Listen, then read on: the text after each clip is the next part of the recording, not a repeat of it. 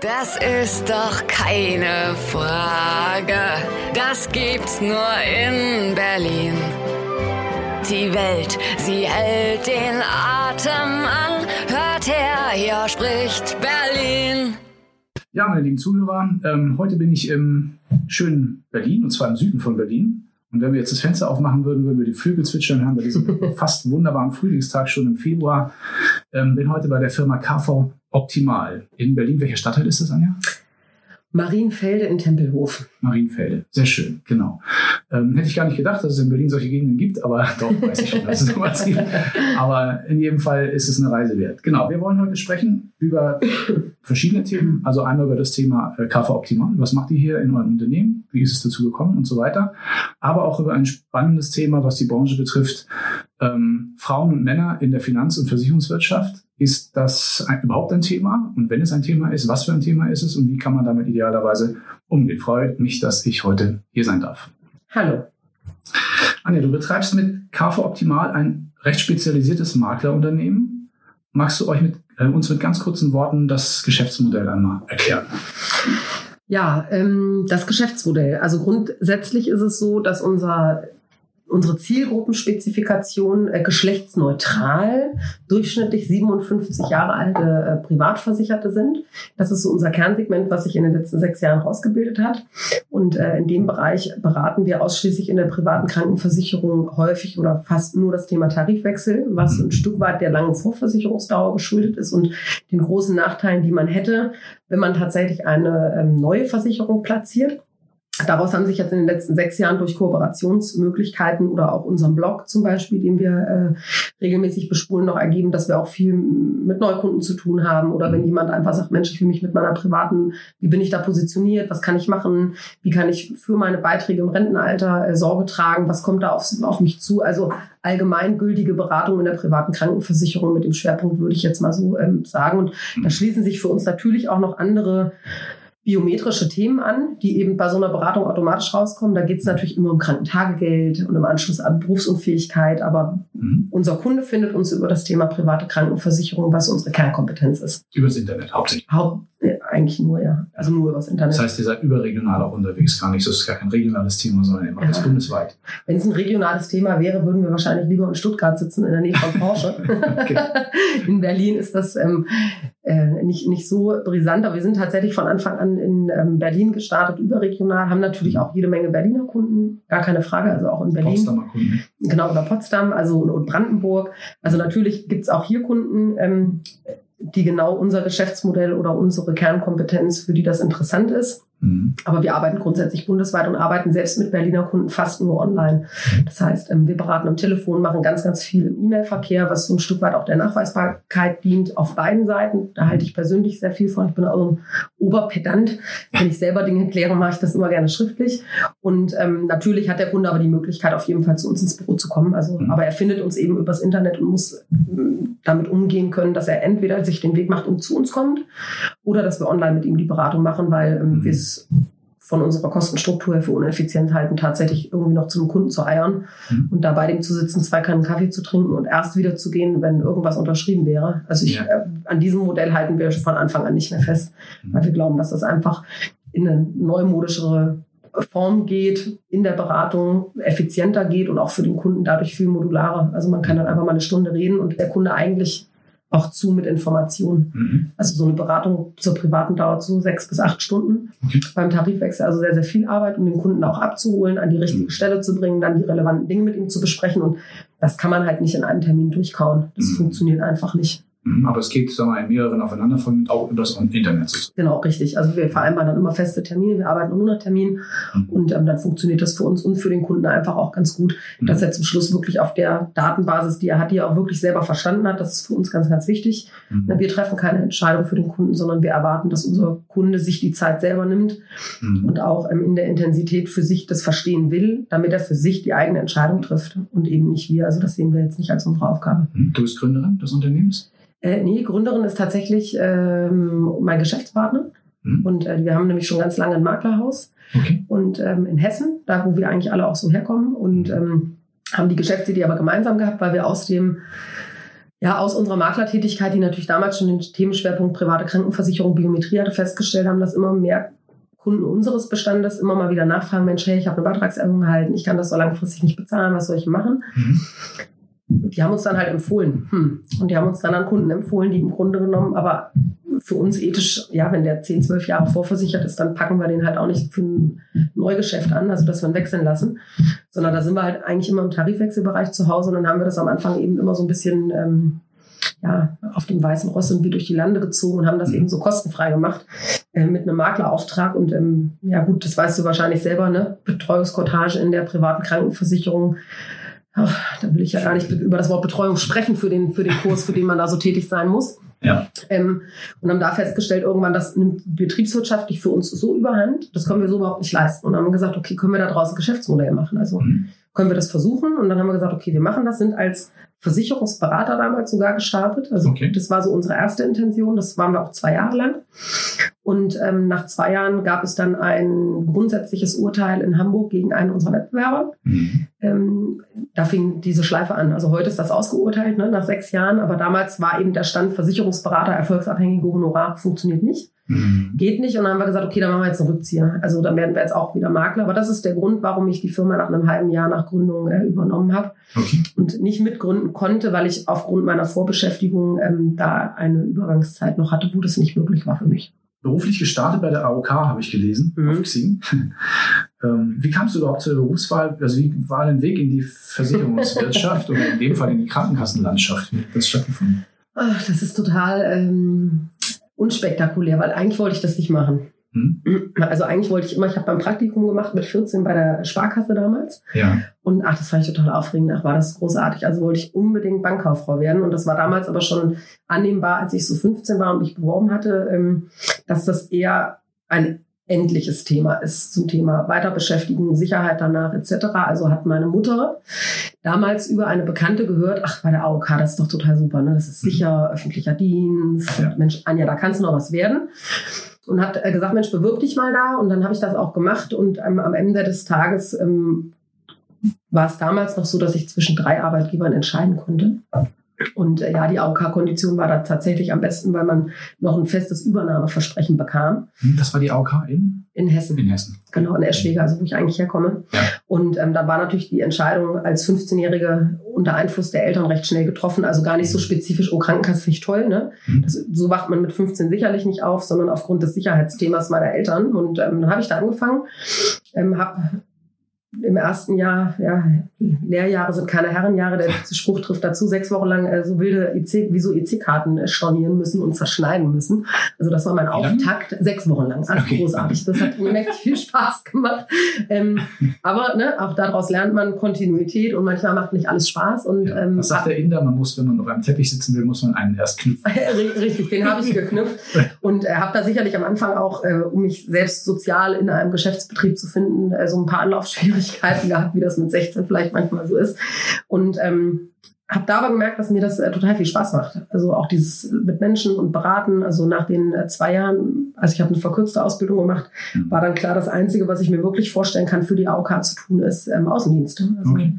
zu Kunden zu fahren und da äh, mit denen zu sitzen und den fachlich eben aus dem SGB 5 angesondert anzutragen, was sie nun so tun könnten. Mhm. Und das habe ich dann auch gemacht. Tatsächlich. Und so führte mich der Weg in die unendlichen Tiefen der privaten Krankenversicherung.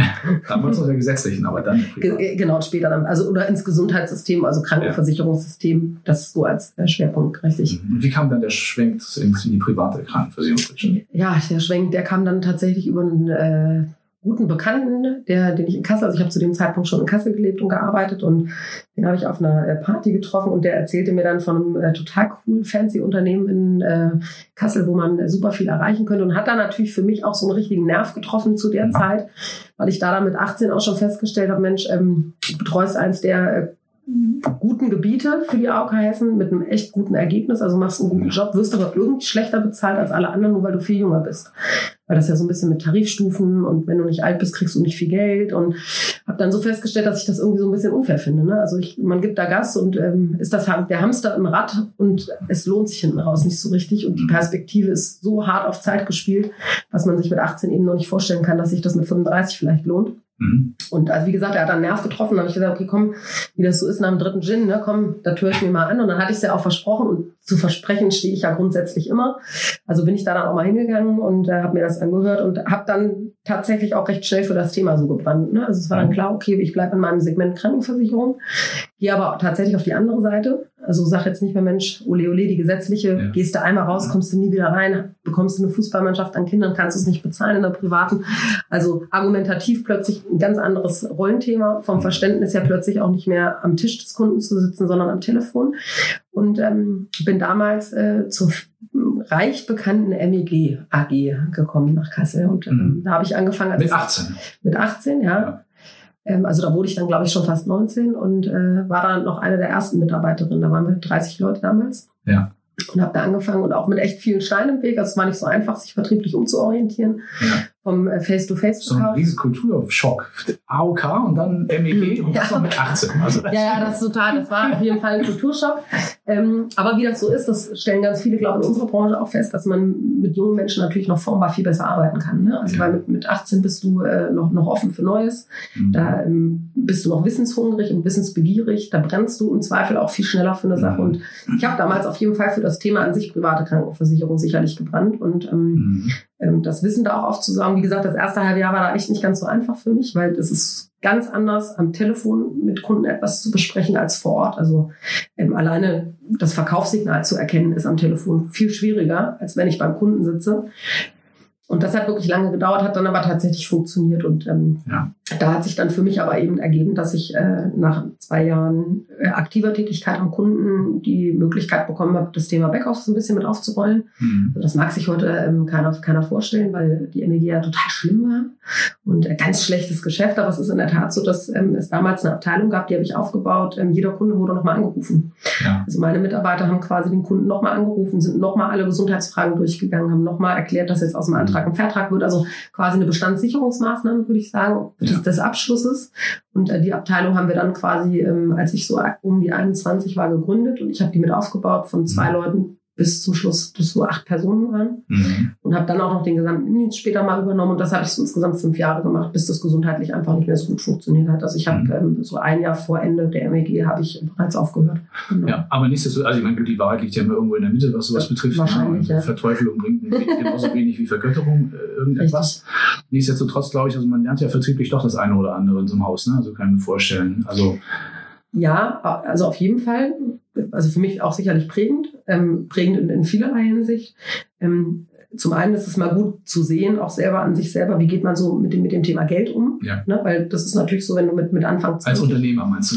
Ja, nee, oder auch also persönlich. Ne? Also wenn du gut bezahlt wirst und das irgendwie, also mit Sicherheit mehr als jeder andere deiner früheren Klassenkameraden verdienst und irgendwie ein fettes Auto fährst und ähm, für dich selber feststellst, was Geld mit dir eigentlich macht, weil ne, man sagt ja immer, dass man die Wahrheit eines Menschen immer nur dann erkennt, wenn man ihm mal richtig viel Kohle in die Hand gibt. Und äh, das ist tatsächlich so, dass man das, glaube ich, irgendwie erkennt. Und ich habe für, mich da, glaube ich, dabei gelernt, auf jeden Fall, dass es nicht nur um Beruf gehen kann, mhm. sondern dass ähm, Familie eine große Komponente ist. Also ich habe damals äh, 40 Kilometer von meinen Eltern entfernt gewohnt, hatte damals, also heute auch noch eine kleine Schwester und mhm. habe die trotzdem nur einmal im Halbjahr gesehen, wenn es hochkam. Mhm. Also habe Termine mit Freunden versäumt. Ähm, also was da so auf der Strecke geblieben ist und was im Grunde genommen im Strukturvertrieb ja eigentlich auch gewünscht ist, wie man sich, man wird so ein bisschen abgesondert. Das ist halt mhm. so. Ne? Also man schafft so eine eigene Struktur mhm. ähm, in solchen Vertrieben und äh, wird so ein bisschen abgelöst vom Rest von der Gesellschaft. Und ähm, dass man das tatsächlich so zulässt, obwohl man vielleicht auch selber, wie man eben als Anfang 20-Jährige so kritisch sein kann, ja. was das so macht. Aber im Endergebnis trotzdem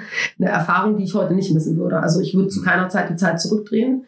Ich bin zu jeder Zeit froh, dass ich damals den Schritt aus dem öffentlichen Dienst wo meine Familie, glaube ich, einfach nur die Hände über den Kopf zusammengeschlagen hat. Gott, bist du irre. ähm, damals ja quasi schon in die Selbstständigkeit gewagt habe, um zu sagen, ich möchte eigenverantwortlich sein, weil mit Sicherheit in dem Alter die richtige Schule war für mich. Also die richtige Schule, der Dinge zu lernen und für heute auch festzuhalten mit Anfang 30, was will ich eigentlich nicht? Also was will ich nicht? Was möchte ich nicht? Mhm. Ähm, was will ich für meinen Kunden tun? Was will ich auch für meine Mitarbeiter tun? Also wie möchte ich mich meinen Mitarbeitern gegenüber verhalten? Und ähm, weil man natürlich, also ich habe mit 24 äh, so um die 50 Mitarbeiter und auch da mit Mitte 20 ist man eigentlich glaube ich, schwerlich in der Persönlichkeit in der Lage, mit Mitarbeitern richtig umzugehen, weil man die mhm. Kenntnis einfach nicht hat, sondern viel impulsiv aus dem Bauch raus entscheidet, vielleicht auch ein bisschen geprägt durch die Oberführungskraft, die sich vielleicht auch nicht ganz so mitarbeiterkonform verhält, wie man das macht. Ähm, und das mache ich mit Sicherheit heute äh, anders. Deswegen habe ich den Fachwirt ja auch nochmal gemacht. Ja. Also habe dann gesagt, okay, ich will da nochmal äh, ein bisschen mehr lernen. Mhm. Auch so mit Personalführung, was es da für Möglichkeiten gibt, was man machen kann, gar nicht um anderen nur gerecht zu werden, sondern mhm der eigenen Verpflichtung, die man hat, wenn man mit Mitarbeitern arbeitet, auch gerecht zu werden. Mhm. Ähm, ja, ohne das Thema jetzt noch tiefer bemühen zu wollen, hat noch ein zweites, zweites Thema, das, äh, sagen wir mal, ein, ein, ein Schwenk beim zweiten Thema geplant, ähm, was ja eigentlich auch das, der Grund ist, weswegen ich heute hier bin, und zwar das Thema Frauen, Männer, äh, Gender und so weiter, insbesondere in der Versicherungs- und Finanzwirtschaft. Die, ähm, unsere Branche wird ja immer so ein bisschen oder gerne mal als Männerdomäne kolportiert. Ähm, nimmst du das auch so wahr? Das ist eine total gute Frage. Also ich würde sagen, also wenn man getrennt, ja, getrennt, ja. getrennt von Innen- und Außendienst würde ich sagen, ja. Also Außendienst auf jeden Fall, im Innendienst eher nicht. Also ich denke, wenn man so beim Versicherer schaut oder auch in Maklerunternehmen im Innendienst, dann wird man da wahrscheinlich statistisch häufige Frauen finden, würde ich annehmen. Im Außendienst sieht es mit Sicherheit anders aus. Mhm. Also ja, im Außendienst ähm, finden sich statistisch ohne dass ich es jetzt nachgeguckt habe und recherchiert habe, aber würde ich aus dem Bauch raus sagen, ja, das ist mit Sicherheit so und lässt sich vielleicht auch auf der DKM ja ganz gut äh, recherchieren. Ja, also neben Messerhostessen und Co. Ähm, finden sich da vorwiegend bei den Gästen vermutlich eher Männer, ja. Aber du hast ja jetzt einen großen Spaß offensichtlich, ja, sieht man ja, einen großen Spaß in deinem Job. Woran liegt das aus deiner Sicht, dass weniger Frauen sich offensichtlich für diese Berufswahl entscheiden? Ich glaube, dass, also es ist ja natürlich unternehmerisch, würde ich jetzt mit Außendienst mal gleichsetzen, weil auch im Außendienst ist es so, dass man eigenverantwortlich für sein Einkommen meistens ja verantwortlich ist irgendwo. Ja. Ne? Also bist du erfolgreich, kriegst du Knete, bist du nicht erfolgreich, kriegst du wenig Knete. Ne? Das ist ganz einfach. Also ich glaube, ohne jetzt da das allumfassend geschlechtsspezifisch darstellen zu wollen, aber ich glaube, bei den meisten Männern ist das Thema Erfolgshungrigkeit ein bisschen größer. Okay. Äh, das ist mein Eindruck. Also ich glaube, die sind da teilweise haben die viel größere Ziele oder manchmal auch Ziele, wo die Leute beim Kopf und sagen, sag mal, geht's, äh, schaffst du doch eh nicht. Ne? Mhm. Also ich glaube, die sind da ein bisschen, ähm, ja, die träumen vielleicht auch einfach ein bisschen mehr. Ja, also ich glaube, Frauen sind da, sind da super, super bodenständig und sind dann aber vielleicht im Umkehrschluss auch dadurch nicht, dass sie sich zwingend begrenzen, sondern dass sie eben sehr ähm, bodenständige Ziel, Zielsetzungen haben oder auch andere, ist das Thema Risiko.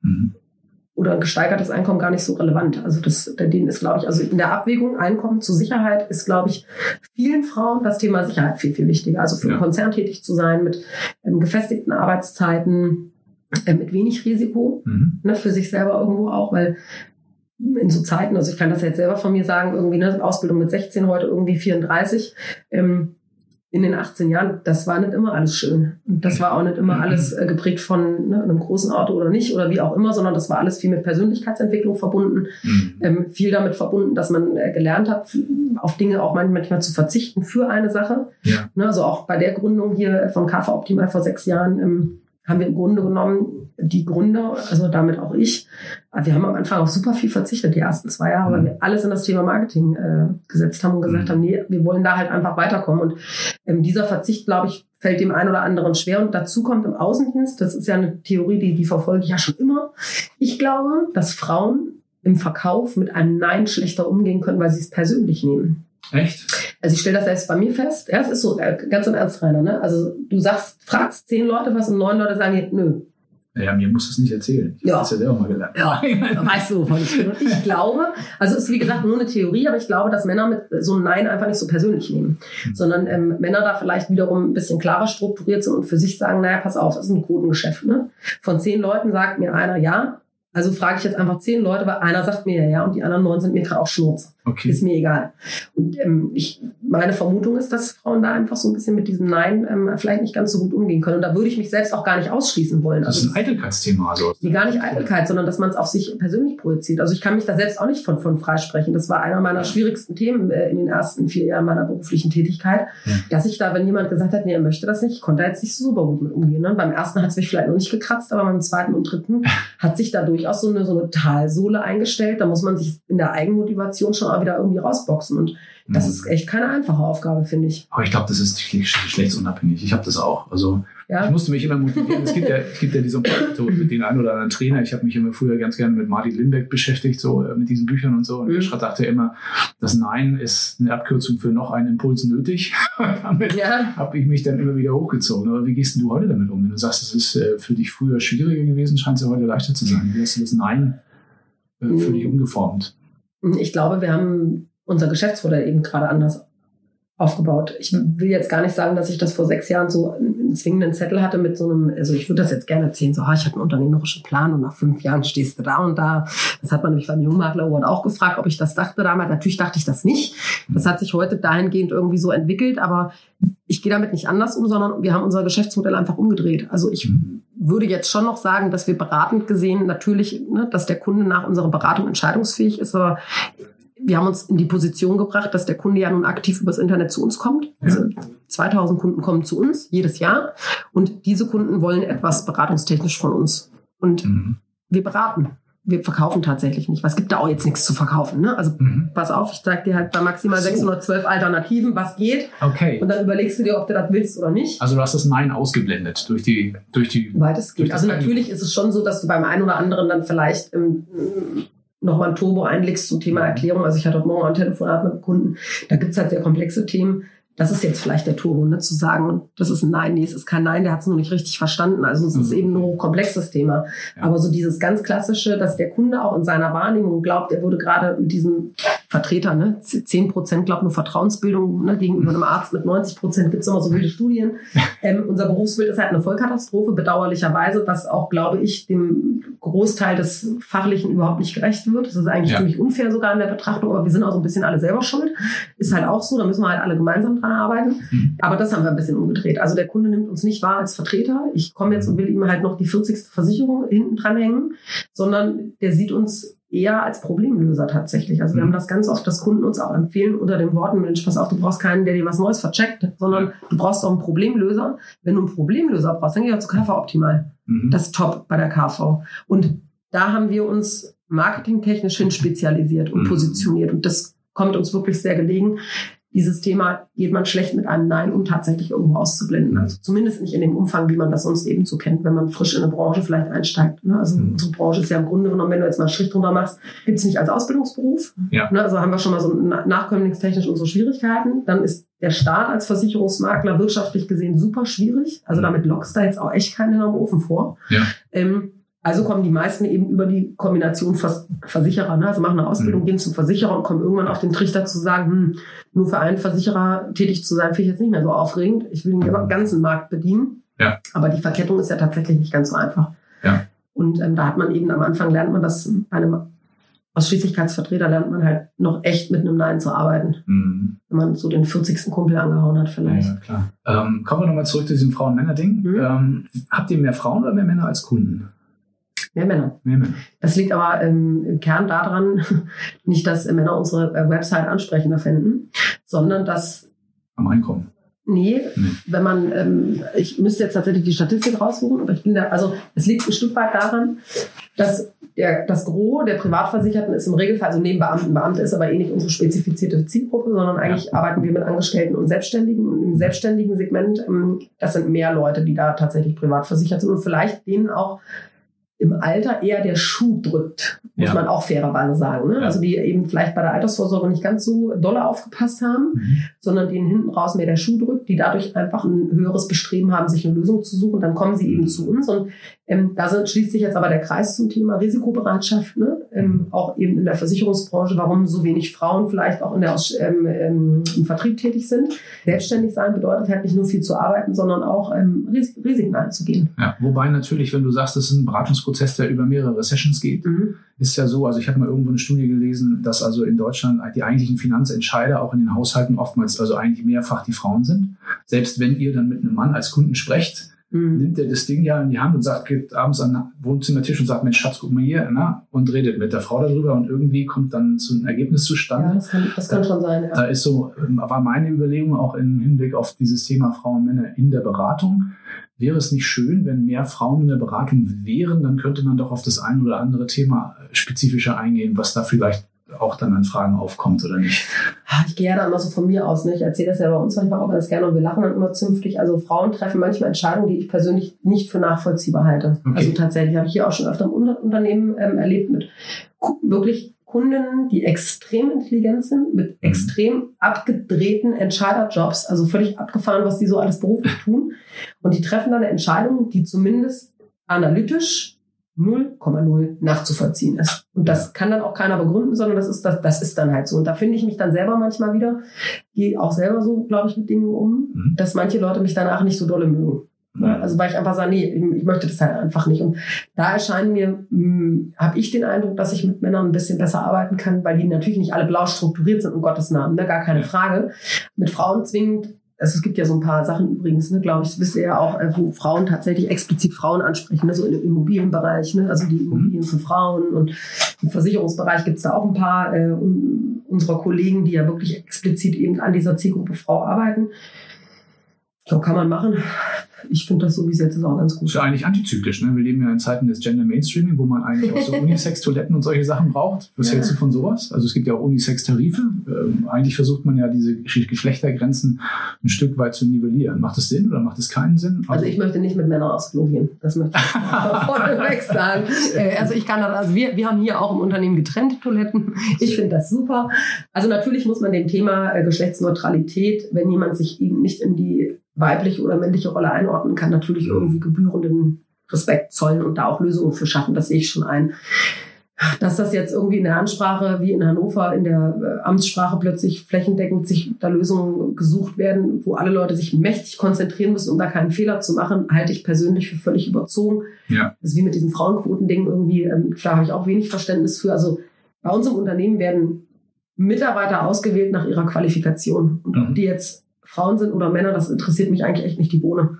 Sondern ne, wir suchen explizit Leute, die eben die Qualifikation mitbringen, die auch in unser Team passen. Wir sind ein sehr, sehr, sehr junges Team. Ja. Aber das Thema Geschlecht spielt für uns überhaupt keine Rolle. Also, Aber ihr seid trotzdem gut gemischt. Ich habe gesehen, also ja. wie viele Mitarbeiter hast du jetzt? Oder? Wir sind äh, zu zehnt, mhm. genau. Und ähm, wir sind mittlerweile gemischt. Es gab auch mal eine Zeit, da waren wir mehr Männer als Frauen. Es gab auch mal eine umgedrehte Zeit.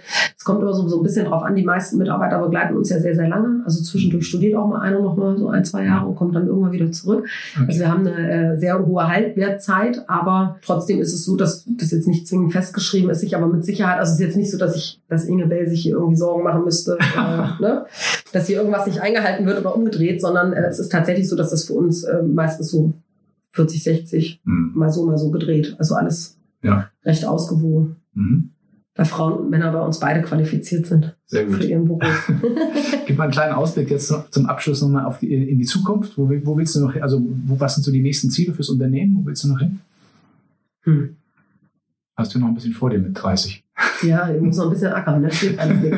Nee, wo wollen wir hin? Wir wollen ähm, unsere Zielgruppe noch ein bisschen definierter gestalten. Also wir wollen ja schon in unserem Kernsegment Tarifwechsel bleiben, sehen aber auch schon, dass der Markt sich da tatsächlich verändert. Also es gibt ja nicht nur unser Markt, sondern auch äh, namhafte große Wettbewerber, die da mit uns durchaus auch im Internetbereich in Konkurrenz treten. Mhm. Ähm, denen wollen wir natürlich weiterhin irgendwo die Stirn bieten können. Aktuell haben wir auch, denke ich, alle noch genügend Kunden, gar keine Frage, aber wir begegnen natürlich immer mehr Kunden, die sich da informiert, äh, schon informiert haben, vielleicht auch schon ja. was gemacht haben. Wir begegnen glücklicherweise auch immer mehr Versicherern, die sich in dem Bereich besser aufstellen. Mhm. Also es gibt ja tatsächlich nicht nur schlechte Beispiele äh, bei Versicherern, die damit sehr kundenunfreundlich umgehen, auch wenn sie ja. behaupten, sie wären kundenfreundlich, ähm, sondern es gibt auch wirklich, wirklich erstklassige Beispiele, die da an Softwarelösungen arbeiten, die da an Kommunikation arbeiten und eben nicht nur das Optimale für sich selber rauszuholen, sondern wirklich auch mit dem Kunden zu arbeiten. Mhm. Also da bewegt sich was in den letzten fünf Jahren. Das freut uns, bedeutet aber im Umkehrschluss auch, dass wir unsere äh, Kernzielgruppe irgendwo natürlich noch mal ein bisschen genauer definieren sollten. Und das äh, tun wir, ähm, indem wir uns durch Kooperation eben mehr an das ähm, akademische Segment nochmal anbinden. Und da wollen wir marketingtechnisch auch noch ein Stück weitergehen, auf jeden Fall. Okay, also studentisches Klientel und auch so auch jüngere Themen. Die älteren. Die älteren Akademiker. Die älteren Akademiker, also die, die tatsächlich schon im Job äh, längerfristig angekommen sind. Ja. Deswegen also unser Kernthema bleibt, aber die wollen wir im Grunde genommen langfristiger begleiten, weil das sehen wir schon ein Stück weit. Der Kunde, der mit einem Tarifwechsel ein Problem hat, der uns mhm. sucht und findet, der hat ja eigentlich doch mit ganz anderen Themen noch Probleme. Ja. Also der hat bei Leistungsabrechnung meistens äh, Theater mit seinem Versicherer, wenn es mal hart auf hart kommt. Ähm, der hat ein Thema, weil er immer vergisst, sein Krankentagegeld jedes Jahr mal anzufassen und zu erhöhen. Also mhm. die Kunden haben im privaten Krankenversicherungsbereich extrem viel Beratungsbedarf. mein Eindruck ist einfach nur, dass man sich für die Betreuungskortage einfach nicht krumm machen will, so richtig. Ja. Ne? Also für 85 äh, Euro im Jahr oder lass es 100 Euro sein im Jahr Betreuungskortage, kannst du halt maximal eine Dreiviertelstunde arbeiten. Na klar. Ähm, das ist halt jetzt wirklich nicht so viel. Und da ist keiner dabei, der jetzt, glaube ich, da sagt, äh, das ist so, ist halt anders als bei Sach. Ne? Mhm. Sach fetzt halt für die meisten mehr. Und bei uns ist es halt ein bisschen anders. Wir betreuen jetzt mittlerweile ähm, mit unserer Maklerfirma schon 1500 Kunden Mhm. in, aus der privaten Krankenversicherung. Mhm. Und da wollen wir das ganze Thema eigentlich noch weiter ausbauen, um noch mehr Service zu bieten. Aber jetzt kommt, das ist so mein Leitsatz. Wir versuchen eigentlich immer das Maximale für den Kunden möglich zu machen und gucken dann, wie wir es betriebswirtschaftlich auch hinten lösen können. Okay, Ja. Aber versuchen da tatsächlich am Kunden zu arbeiten. cool. Ja, dann drücke ich euch alle Daumen, dass das auch klappt für Ja. die Zukunft, für die nächsten. Jahre. Vielen lieben Dank für die tollen Einblicke und Sehr, auch, sehr gerne. ja, weiterhin alles Gute. Sehr, sehr gerne. Vielen Dank. Danke dir.